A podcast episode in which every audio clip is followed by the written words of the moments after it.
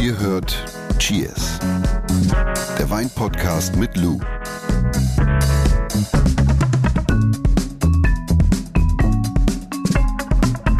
Cheers ist heute rot-weiß-rot.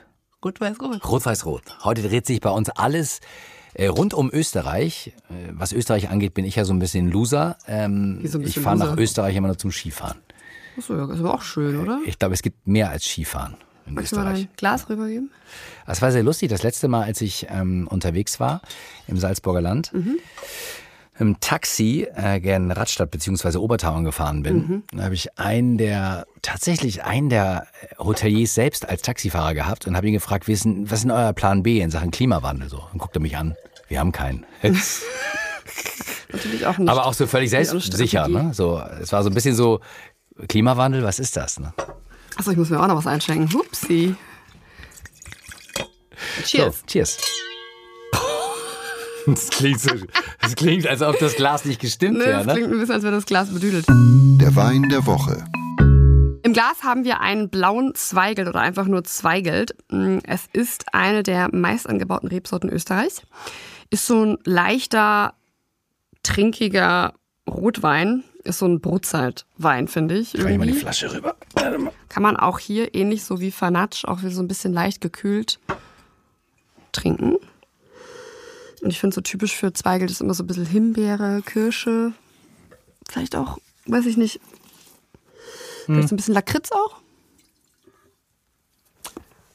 Oder? Ist tatsächlich im Geschmack sogar ein bisschen, finde ich. Hinten raus. In dem Fall jetzt wirklich so leicht, fruchtig. Ein bisschen Gerbstoff oder auch.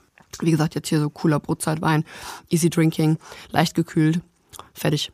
Ja, cool. Wir sind schon mittendrin im Weinanbauland Österreich. Äh, Heute übrigens mit einem Gast, äh, der Österreich nicht nur liebt, sondern der Österreich auch lebt, denn er ist dort geboren. Ja. Der Mann heißt Willi Schlögel. Wir holen ihn mal rein. Komm. Komm. Willi! Willi, trau dich! Hallihallo. Mag ich sehr gern, den Stuhl, ja. Wilfried Schlögel wäre auch richtig, oder wie? Wilfried ist richtig, ja. Korrekt. Was magst du lieber? Äh, Willi? Willi. Wir müssen was zu dir sagen, äh, für alle, die Willi nicht kennen. Äh, Podcaster, Buchautor, Bestseller-Autor. Best. Gut, wir fangen gleich an. Ähm, Wirtshauskind, Wirt, ähm, Sommelier. Äh, Welche Bezeichnung ist dir am wichtigsten oder am liebsten? Wirt. Wirt. Ja, also ich sehe mich als Wirt. Gastgeber, das ist, was ich kann, so. Darf ich auch was einschenken? Na bitte. Nachschenken, bitte, danke. Und wir haben in einer Folge mal über dich gesprochen und haben, oder über deine Bar gesprochen und haben nicht von äh, einer Weinbar in Berlin gesprochen, sondern von der Weinbar in Berlin. Das ist, glaube ich, auch richtig. ja, das klingt sehr gut, danke. Aber es gibt auch viele andere gute Weinbars in Berlin oder in Diplomat. Deutschland. Aber ja, also ich weiß nicht, wir haben halt diesen bisschen so den Ösi-Bonus, nenne ich den immer. Nicht? Also die Österreicher sind, sind glaube ich, von Haus aus schon sehr begnadete Gastgeber. Und ich mache das auch gern. Also ich rede gern mit Leuten, ich habe Menschen gern eigentlich. Und Wein ist so nebenbei. Und das ist immer super, wenn du deine Leidenschaft auch zum Beruf machen kannst. Dann hast du quasi so ein bisschen Berufung. Ne? Also grundsätzlich schon gut zu wissen, dass wir Menschenfreund äh, zu Gast haben heute hier bei Cheers. Ne? Ja. Wir müssen übrigens einmal kurz Tabula Rasa machen, glaube ich. Du kennst Lou? Ja? Mal gesehen. Und, äh, ihr habt schon mal ein Glas Wein getrunken und ihr habt auch schon mal aus dem gleichen Glas Wein getrunken. Ne? Ja. So. Mehr müssen wir, glaube ich, nicht sagen, aber dann so ungefähr kann man sich. Das hasse ich übrigens. Kennst du das? Was? Wenn du, wenn du Wein mit einer anderen Person aus dem gleichen wusste, Glas du das trinkst. sagst, es ist so lustig. Nein, du hast immer den Geruch vom anderen im Glas. Immer. Aber, Ja. aber das Orge ist, sobald du mit jemandem zusammen bist, riechst du das nicht mehr. Ich riech das bei dir nie, du. Aber, aber trennt Nein, ihr das dann tatsächlich? Ich neutral. Doch, du regst dich immer auf, wenn ich irgendwie Lippenpflege drauf Ja, habe. dann schon, weil dann ist das Glas ja geschmiert. Das Ja, ist ja dann, ja, gut. na okay, das geht. Oder wenn Leute ein ähm, strenges Parfüm drauf haben oder ein Deo oder irgendwas dergleichen. Oder am besten noch vorher draußen eine geraucht haben und dann reinkommen und dann mein Glas nehmen, werde ich richtig aggressiv. Ich sag das so oft, kein penetrantes Parfüm, kein penetrantes Deo, keine penetranten Handcremes oder irgendwas dergleichen. Das ist echt, das sind absolute No-Gos auf Weinproben. Egal, ja, cheers erstmal. Cheers. Cheers. So heißt ja der Podcast. Das ist schön. Du, wir trinken heute Österreich und äh, wir schwärmen heute von Österreich. Ich frage mich, du kommst auch gerade aus Wien, muss man dazu sagen. Ja. Ich frage mich, warum lebst du gar nicht mehr in deiner Heimat? Wie kam es denn dazu? Unfall war das. Das war diverse Unfälle passierten da. Ich war ja lang in Wien, nachdem ich äh, mit dem Internat fertig war, also Abitur gemacht, war dann in Wien im Hilton Frühstückskellner Alter, das das, war- der, das ist der Traum. Das Alles- ist du hast der alles Traum mitgenommen, einfach. was man mitnehmen kann. Ja, alles. Ich war auch im Schweizer Haus und habe Stelzen und Bier serviert. Das war das Geilste eigentlich. Zwei Monate Schweizer Haus, da hast du richtig rein. Dann, also probiert habe ich viel. Ich war auch auf Saison am Adelberg und so weiter. Und dann tatsächlich wollte ich nach San Francisco, also, also ich wollte immer in die USA. Großer Traum, das ist Arnold Schwarzenegger-Style. Und dann hatte ich dort einen Job. Die Vorbilder in Österreich. Weil mich jemand vermittelt hat, also auch ein Winzer, an eins der Adressen in San Francisco, das war das RN74, unter der, der Leitung von Rajat Parr, wahrscheinlich in Amerika einer der größten Sommeliers und Weintypen, die es gibt. Und dann hatte ich den Job, ich hatte den Vertrag in der Tasche und alles und dann habe ich die Wohnung gekündigt, mein Auto verkauft, meinen Job gekündigt und dann bin ich zur Botschaft und habe kein Visum bekommen. genau. Und dann also ein Ziel, aber kein Weg. ja, ja, genau, richtig. Ja. Und dann ging ich nach, nach Schleswig-Holstein. Ja, was auch sonst. Also ich meine, Ja, genau. ganz ehrlich. Hör mal, San Francisco, Schleswig-Holstein. Das war richtig super. Alles- dann. beides fängt mit war S ich, an. war ich dann angestellt bei einem, bei einem Freund von mir, beim Gerhard Retter, in der Fischerklause am Lütjensee. Und der meinte dann, ich sollte nach Berlin gehen.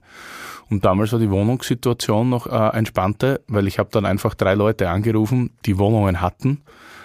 Und dann habe ich gesagt, ich hätte gerne 80 Quadratmeter und will dafür 800 Euro zahlen. Und er hat gesagt, ja, vier habe ich hier. In welchem Stadtteil willst du sein?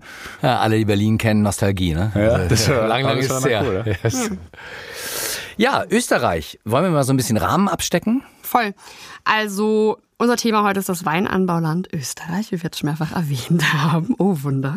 Und ich dachte, wir sprechen erst einmal über die grundlegende Geografie, also wo befindet sich Österreich eigentlich? Also ich denke mal, damit sind wir auch schnell durch, weil so groß ist das Weinanbauland jetzt nicht. Also irgendwie so knapp 50.000 Hektar. Ja, Von der Qualität schon, nur von der ja, Fläche nicht. natürlich.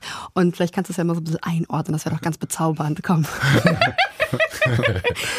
Was in Österreich halt relativ besonders ist, also am Weinbauland oder am Weinbaugebiet, wir sind da eigentlich nur in der östlichen Zone, weil im Westen haben wir ja noch wirklich die Alpen oder Hochalpen. Da gibt's jetzt mittlerweile auch ein bisschen alpinen Weinbau, aber der ist nicht wirklich existent.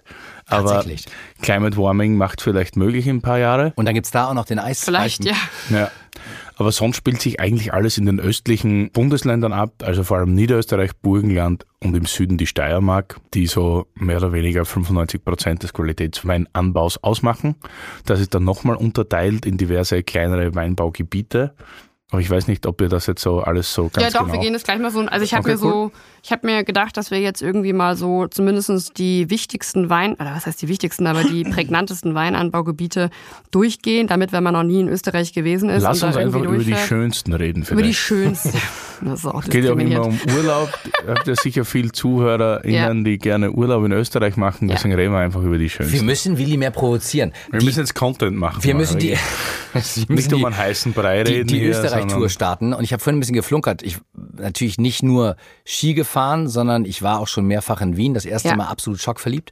Für mich eine unfassbar coole Stadt. Wahnsinn, oder? Ich habe zum Willi gesagt, das wäre eine Stadt, in die ich sofort hinziehen würde. Ja, aber nur von September bis April. Also in den Sommermonaten ist das so knalle heiß, das ist ja zu betoniert wie Paris. Da gibt's keine Grünflächen, gar nichts. Und Na, die Stadt stimmt. heizt sich auf, das ist unglaublich. Es gibt keine Grünflächen, aber es gibt äh, Wein. Weinanbau. Ja. In Wien. Ja. Wie sieht der aus? Der sieht super aus. Also es gibt ein bisschen was mitten in der Stadt am Schwarzenbergplatz. Das ist aber nur Versuchsweinanbau tatsächlich. Aber natürlich gibt's in den Randbezirken im Süden wie im Norden Weinbau. Ja. Also vor allem am Nussberg. Das wird wahrscheinlich das bekannteste sein. Und das ist super. Also Wien ist die einzige Hauptstadt der Welt, in der Qualitätswein produziert wird. Und ja, das ist unglaublich schön, malerisch. Die Rebfläche von Wien umfasst äh, ungefähr 600 Hektar und die geht ne, über diese, Sta also man hat quasi die Stadt, jetzt ist so ein bisschen diese Grenze, also nicht die Stadtgrenze, aber dann geht es so, also man kann, je nachdem, wo man in Wien steht, kann man auf die Weinberge gucken und es ist kein Showweinbau, sondern es ist wirklich äh, kein Showanbau für Besuchende, sondern es ist wirklich Weinbau. An dieser Stelle vielleicht auch mal ein paar Eckdaten. Also der Wiener Weinanbau äh, umfasst ungefähr 600 Hektar und berühmt ist Wien insbesondere für den gemischten Satz beziehungsweise den Wiener gemischten Satz und der beinhaltet sehr oft viele heimische Rebsorten, die man abseits der gängigen Rebsorten Österreichs gar nicht auf dem Schirm hat. Zum Beispiel Neuburger, Zierpfandler oder zum Beispiel auch Welschriesling. Und Wien hat auch einfach eine äh, großartige Heurigenkultur, immer mit Blick auf die Stadt. Also man fährt einfach raus, man ist ungefähr in 20 Minuten, 25 Minuten aus der Stadt, je nach Verkehr am Nussberg. Man sitzt da oben, man hat einen spektakulären Ausblick auf dieses, auf diese Metropole, kann man ja schon fast sagen. Und man sitzt dann halt da, isst seine, seine kalte Platte und trinkt seinen, seinen Wiener gemischten Satz. Also das ist schon Da, da würde ich Wahnsinn. reingritschen. Für, Diese für Nähe, alle, die ne? es nicht wissen, eine heurigen Kultur, das ist einfach das gemütliche Beisammensein und das Festspann zusammen, oder? Da gehen wir heute nochmal im Glossar drauf ein. Ah, sehr gut. Bleib dran. Ne? Ja. Zum Wiener gemischten Satz vielleicht noch, was auch Ja. interessant sein könnte, ist, dass es ja wirklich gemischt bepflanzt ist. Also der Original Wiener gemischter Satz muss ein Weingarten sein, in dem mindestens sieben verschiedene Rebsorten auf einmal wachsen. Mhm. Und das heißt, dass du nicht einzelne Plots innerhalb eines Weingarten hast oder eines, eines Weinbergs hast, sondern das sind verschiedene Rebsorten. Die werden normalerweise, entweder wenn sie neu gepflanzt werden, gemischt, ja, dann werden sie ausgesetzt, also in dem jeweiligen Weinberg.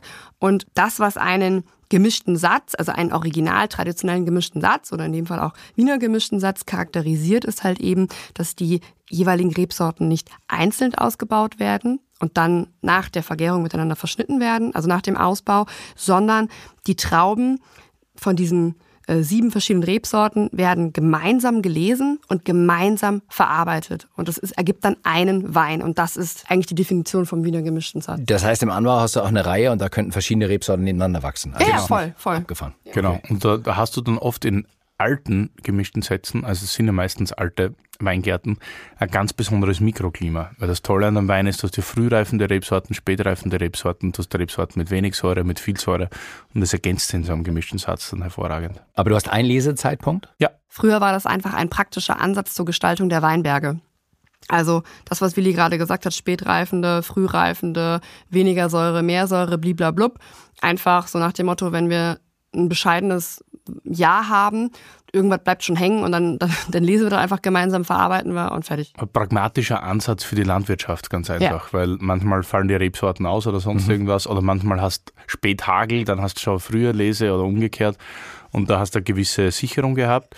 Und zum einen finde ich es, also so wie wir Wein heute alle sehen, wenn wir immer sprechen von Herkunft, von Lage und so weiter, finde ich es unglaublich smart, wenn man viele autochthone Rebsorten auf einem Platz hat. Also das klingt für mich irgendwie gesünder, wie wenn nur Sauvignon Blanc drinsteht in dem Plattenzeug. Ja. Also ich finde den Gedanken unglaublich romantisch und ich bin ein großer Fan vom gemischten Ja. Satz. Ist der preislich hoch, weil er, weil er rar ist? Oder? Nein. Von bis.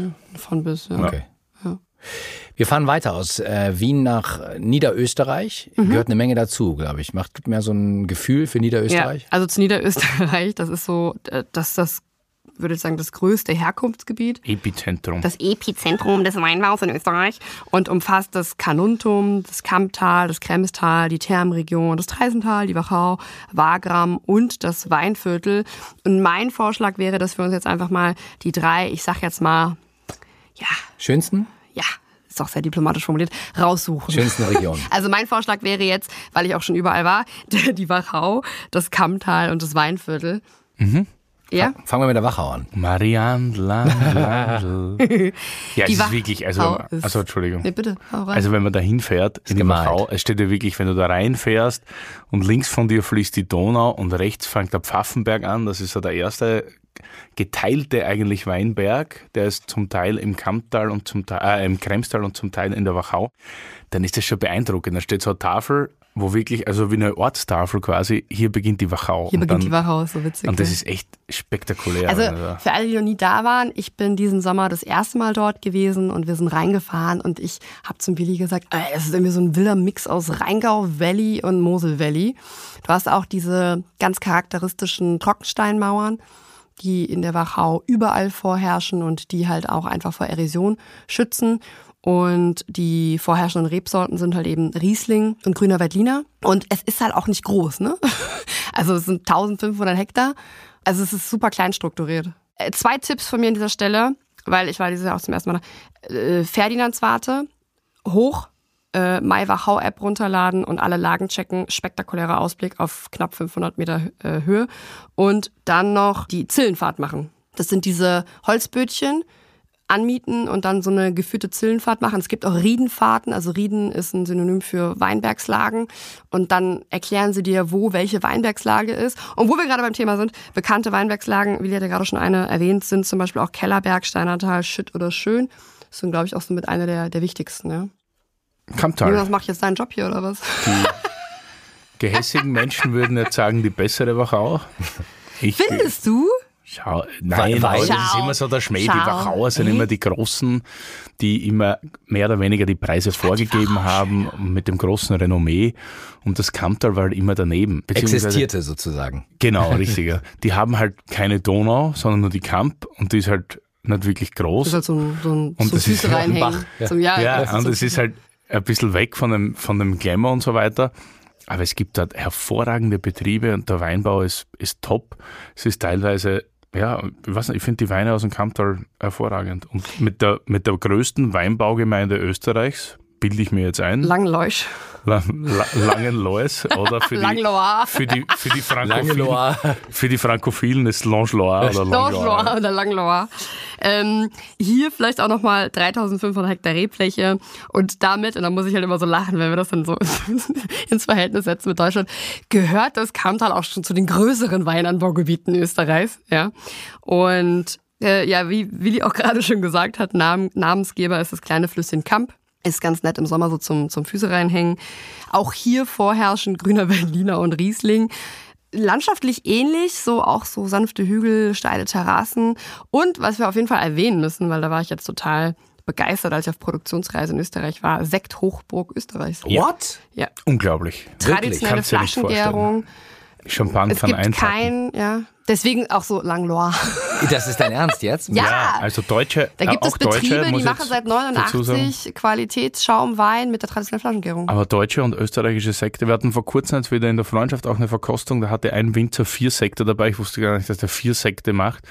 Und da war ein Sekt besser als der andere. Aber ist nicht trivial, ist bei mir nicht angekommen als, als normaler ähm, Deswegen machen wir die Folge Trink, heute. Trinker, wollte ich schon sagen. Nein, Ich aber könnte jetzt auch sagen, weil es sich nicht auskennt. Achso, ja, ja, das wäre völlig in Ordnung, habe ich kein Problem. Nein, aber ich finde, das ist schon eine super, also, also ich will damit eigentlich nur sagen, dass auch SchaumweintrinkerInnen auf ihre Kosten kommen, wenn Ja. sie ins Kamptal fahren. Ich finde es, muss ich ganz ehrlich sagen, gastronomisch finde ich es in der Wachau ein bisschen interessanter, ganz ehrlich. Mhm. Ist auch touristisch ein bisschen eine andere Geschichte. Ja, aber das Kammtal hat andere Reize. Und ich hätte jetzt bekannte Weinbergslagen im Kammtal gesagt, Käferberg und Heiligenstein. Lamm müsstest du Lamm. wahrscheinlich auch noch dazu nehmen, ja, für die großen historischen. Aber dann, ja. Ja, ich würde vorschlagen, wir machen weiter mit Weinviertel. Ja, Äh, unsere liebe Freundin Marion wird mich jetzt wahrscheinlich äh, verfluchen. Ich sage ja immer Klein Texas, plattes Land und viele Windmühlen. das Weinviertel Klein Texas. Ja, Das das ist ist ja schön. echt sehr böse, ja. Ich finde das nicht böse, aber jeder kann sich ja jetzt vorstellen, was ich meine, weil Wachau, Kammtal hast du immer einen Berg vor der Nase und Weinviertel hast du halt einen Weitblick. Ich weiß, dass die Marion das sehr schätzt. Und du? ist das groß oder kleines Weinviertel? Riesig. Ja. Ich weiß es jetzt nicht zahlenmäßig, Nein, aber es ist, glaube ich, Knapp 15.000 Hektar. Ja, also es ist sehr, sehr groß. Und die hatten ja auch die äh, riesen Image-Problem, nicht? Weil Ja. du hast dort keine großen Weinbergslagen und so weiter. Was die aber haben, sind sehr alte Rebbestände, was wieder gut ist. Also alte Tradition. Reben. Ja, und, und alte Reben sind ja auch immer irgendwie ein Synonym für guten Wein, wenn man gut damit umgehen kann. Und was wächst da hauptsächlich? Grüner Berliner Roots. Das ist das große grüne Veltliner Ja, Land. das große grüne Berliner Land. Und ich wollte gerade sagen, bekannte Weinbergslagen, müsstest du mir jetzt helfen? Sauberg. Ach stimmt, Sauberg. Sauberg, das war tatsächlich früher von den Schweinen kam das. Das ist bekannt, sehr alter, alter Rebbestand. Bürsting ist dort eine Lage. Ah, Saurüssel, dann gibt es noch mal extrige mit Saurüssel und so. Also das ist, aber es ist Aber eher es sprudelt nicht aus dir raus. Es ist eher so, dass du sagst, Ja, also es gibt halt da, wie gesagt, die paar Ja, Betriebe. nichtsdestotrotz findet man da sehr, sehr gute grüne Berliner und touristisch ist es, glaube ich, auch schon. Ich weiß nicht, ich Mhm. Ja, dachte die Leute fahren dahin es- zu, zu Kellergassenfesten. Wenn du dir billig einen antrinken willst, dann fährst du ins Weinviertel. Okay. Das ist aber möglich. die Cheers-Tour durch Österreich geht weiter. Wir fahren ins Burgenland, Willi, und das ist, hat Lu mir schon verraten, ein absolutes Spezialogebiet von dir. Spezialo. Ja, du, du musst dir vorstellen, es gibt drei große Weinbauregionen, die mit B beginnen. Bordeaux, Burgund und Burgenland. und Sehr selbstbewusst, Herr Schlögel, sehr selbstbewusst. An das dieser Stelle. Burgenland ist ja so das jüngste Bundesland Österreichs. Das hat ja sehr lang noch zu Ungarn gehört. Und wurde dann irgendwie im Osten da eingegliedert, damals noch mit eisernen Vorhang und allem drum und dran. Also geschichtlich auch ein sehr spannendes spannend, und ja. interessantes Land. Wird leider immer ein bisschen vom Rest von Österreich belächelt. Weil Immer halt, noch? Ja, ja, das Echt? ist schon immer noch lustig. Die Hauptstadt ist Eisenstadt mit heißen, glaube ich, 10.000 Einwohnern. Das ist halt einfach, und es ist halt so dieser Oststrich, der sich über, weiß ich nicht, wahrscheinlich 200 Kilometer, kann sein, dass ich voll im Blödsinn rede gerade, von Süden nach Norden erstreckt und da schon irgendwie sehr tolle Unterschiede hervorbringt. Man hat nämlich, also alles grenzt mal an Ungarn, klar, äh, im Osten. Und im Süden hat man so ein Massiv, das kommt vom Geschriebenstein, das ist die höchste Erhebung im Burgenland. Da sprechen wir jetzt von heißen, ich glaube, zwischen 600 und 800 Metern. Also sehr heiß in Österreich. Ja. Und das ist geprägt von Schiefergestein. Also deswegen ähnlich wie an der Mosel, nur nicht so alt. Und das ist sehr interessant. Und umso weiter, dass man nördlich kommt, ist, hat man dann ein, ein Kalkmassiv auf der Leiterbergseite. Das ist auf der westlichen Seite des Neusiedler Sees. Das ist der letzte Ausläufer der Alpen. Ah. Das Gletscher, also was da übrig bleibt. Und das ist eigentlich alles so sehr, sehr kalkgeprägt, sehr weiß, auch mit ein paar Schieferinseln. Und östlich des Neusiedler Sees, wenn man dann wieder so Richtung Ungarn umgeht, hat man sehr sandige, aber salzige Böden, eben wegen dem See, weil das ist so ein Überbleibsel vom Urmeer quasi. Also das ist, muss dir vorstellen, wie kennt jeder diese Savannenfotos, diese Salzwannen. Wenn man zum so Beispiel mal in. Botswana gewesen ist, so Machadi Chadi, Pan und sowas, so sieht, genau so sieht das aus. Das ist total faszinierend. Man fährt, wie heißt das, drei Seenviertel oder was, ne? Seewinkel. Seewinkel. Ah, der Seewinkel. Das ist ein Naturschutzgebiet und der Neusiedler See ist ein Steppensee. Also es ist was Eigenes. Der hat eine riesige Fläche. Ich weiß nicht genau, wie groß das ist. Aber an den tiefsten Stellen ist der halt einen heißen Meter tief. Und Steppensee heißt, dass der Wasserspiegel sich verändert, oder was? Genau, ja. Also er sinkt leider im Moment. Natürlich auch aufgrund der Klimaerwärmung. Aber es ist klimatisch unheimlich spannend, weil der See kühlt natürlich und wärmt in einem. Und du hast ein ganz anderes Mikroklima dort in der Gegend. Aber wenn wir von Burgenland sprechen, nochmal ganz kurz, also spricht man ja eigentlich immer von Mittel- und Südburgenland, oder? Und Neusiedler See. Okay, also Mittel-, Südburgenland und Neusiedler See. Genau, also das Und- waren so die früher aufgeteilten Kleingebiete. Ja, und wenn du beim Neusiedler See bist, dann gibt es ja, gibt es ja, ich habe gesagt, eine Spezialität. Mhm. Es gibt den, den, den Ruster-Ausbruch Ja, und es gibt halt eben noch die anderen, also das ist ein edelsüßer Wein, muss man dazu sagen. Mhm. Und es gibt halt eben noch sehr, sehr viele Betriebe, die sich, also für alle, die noch nie da waren und jetzt sagen, okay, was kann ich da in der Umgebung trinken? Der Neusiedler See ist sehr bekannt für edelsüße Weine, wie zum Beispiel Beeren und Trockenbeeren auslesen. genau. Aber richtige Süßweine, nicht so Ja. wie die an der Mosel, die mir dann immer erklären, das muss so vibrieren von Säure und so. Ja, das muss schon vibrieren, aber Süßwein darf schon süß sein. Und wenn wir da von Trockenbeeren auslesen reden, dann reden wir von 280 Gramm Restzucker auf einem Liter Most aufwärts. Mhm. Und das ist dann schon wirklich, wirklich konzentriert. Das ist wie als man Honig in den Mund spritzt. Ja, genau. Das Tolle ist aber dort, was ich vorher erklärt habe, dieser Salzgehalt, du hast einen unglaublich hohen. Salzgehalt im Boden. Und alles, was du da im Mund nimmst, schmeckt dann so ein bisschen wie so Salzkaramell. Und das macht das Ganze wieder frisch, obwohl das so süß ist und Ich so sag immer, das konzentriert. schmeckt wie eine, also es ist vornehmlich aus der Rebsorte Welschriesling. Und ich finde, das schmeckt immer so ein bisschen wie eine Tartatin, wo du obendrauf so ein bisschen Fleur de Sel machst. So finde ich Sehr schmecken schön die. beschrieben, Ja, ja. so finde ich schmecken die. Trockenbeeren auslesen. Deswegen hast du die. Böden auch so angesprochen am Anfang, ne? Ja, Ja, weil das und, das Wichtigste dort oben ist, also was man sich irgendwie merken kann und oder soll. was man sich aber auch merken kann, ist, dass beim Neusiedler See, das ist ja da, genau Neusiedler See, gibt es dann dieses kleine Städtchen Golz Aha. und hat ja auch viel Furore gemacht, einfach mit der Naturweinbewegung. Also ist auf jeden Fall auch ein Hotspot für naturweinaffine Menschen, finde ich. Ja, Das kann man sich auch merken. absolut. Und grundsätzlich wird das Burgenland dominiert durch die rote Rebsorte Blaufränkisch. Mhm. Du hast ja eben Also die meist angebauteste ist Zweigelt Mhm. oder Rotburger. Ich würde den Namen Rotburger empfehlen. Die ist qualitativ, glaube ich, nicht dem Blaufränkisch gewachsen. Es ist massentauglicher, weil es ein bisschen juiciger ist und nicht so viel Säure hat und auch Ja, nicht so ist viel schon so Gerbstoff. Es ist ein schöner Trinkwein, ja. Ja. genau. Und der Blaufränkisch, der ist halt eine, für mich eine große Rotweinrebsorte. Hat viel Gerbstoff, viel Säure Ja. und kann eine sehr, sehr hohe, Ja, es hat immer so die, die Würze vom Syrah und diese Eleganz und Kraft vom Nebbiolo. Und ja, es ist, ist eine Rebsorte, die mir auch selber unfassbar viel Spaß bereitet. Mhm. Und was würdest du denn sagen, wenn wir jetzt von Blaufränkisch sprechen? Was macht denn ein Blaufränkisch vom Mittelburgenland aus und ein Blaufränkisch aus dem Südburgenland? Also das Mittelburgenland bezeichnet sich ja selber als Blaufränkisch Land. Mhm. Das kommt von früher noch, weil dort der Anbau des Blaufränkisch am größten ist und die damals auch große Genossenschaften dort hatten. Mhm. Also war immer für Blaufränkisch. Die haben aber eher Lehmböden, die sind ein bisschen schwerer. Und da hat man eigentlich ein bisschen einen zu üppigen Stil für Blaufränkisch gemacht, der teilweise natürlich super ankam beim Publikum, aber heute, so wie wir Blaufränkisch gern trinken, nämlich eher fein und strukturiert, da ist das ein bisschen out geworden, muss man sagen. Es gibt aber im Mittelburgenland, das kann man so nicht über den Kamm scheren, auch hervorragende Schiefer- und Kalkinseln. Und da gibt es auch Winzer, die dort unglaublich gute Erzeugnisse machen. Und deshalb, ja, ist Mittelburgenland ist ein bisschen schwer begriffen, weil es ist Ja. so super heterogen vom, vom Boden, dass man das nicht so sagen kann. Aber die Südburgenländer sind noch ein bisschen feiner für mich, weil die halt dieses unglaubliche Schiefermassiv vom Eisenberg, der Berg heißt tatsächlich Eisenberg, ist wahrscheinlich die kleinste oder zweitkleinste Weinbau, also das zweitkleinste Weinbaugebiet Österreichs mit nur, glaube ich, 500 oder so. Ja, oder groß ist es 600. nicht. so. Ja, Ist das Burgenland rot oder gibt's da auch Weißwein? Das ist unterschiedlich. Bis in die 70er war mehr Weißwein, danach kam der Rotweinboom wegen dem Climate Warming und wegen den Kopien internationaler Größen wie Bordeaux. Also man hat versucht, Bordeaux zu kopieren. Dann war Rotwein mehr. Das ist, ey, du lachst, das ist echt krass, wenn du alte Blaufränkisch trinkst aus dem, aus dem Burgenland.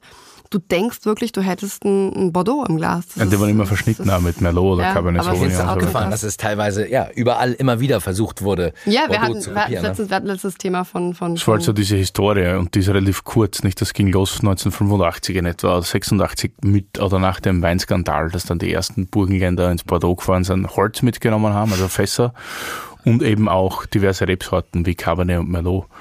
Es wurde aber alles nicht reif, das hat alles geschmeckt nach grüner Paprikasuppe. Es war teilweise Vollkatastrophe. Und ja, und jetzt aber auch wieder, also dann mehr Rotwein und jetzt kommt man aber wieder drauf, dass man sich ein bisschen äh, fokussiert auf wieder alte Weißweinrebsorten. Also zurückgekehrt, Weißwein spielt auch eine Rolle im Burgenland. Ja, Welschriesling. Letzter Stopp, die Steiermark. Yes, ich würde jetzt mal sagen, bekannt für Chardonnay, der in der Südsteiermark übrigens auf den Namen Morillon hört, Gelb Muscatella, Sauvignon Blanc, Welschriesling, aber auch Riesling. und Arnold Schwarzenegger. Und Willi kommt übrigens auch der Steiermark. Das ist unser größter Exportschlager. Aber ist man stolz als Österreicher auf Arnold Schwarzenegger? Ich kann nicht auf ihn stolz sein, weil ich nichts damit zu tun habe für seine Karriere, aber ich finde es einfach ein geiler Typ. so kann man jetzt sagen, was man will, aber Arne, Arne ist super einfach. Also ich habe mich verliebt in die Steiermark, so egal ob jetzt Steier, Südsteiermark oder wie auch immer, ist dieses Landschaftsbild. Ich finde, dieses Landschaftsbild ist einmalig. Das sind diese Hügel, diese, sieht fast so ein bisschen aus wie Toskana. Die grüne Toskana. Also, Ja, äh, Ach so, das ist so. das sagt man auch so, Synonym. die Toskana Wenn ich es mit einem deutschen Weinanbaugebiet vergleichen müsste, wäre es wahrscheinlich auch die, die Südpfalz, so ein bisschen.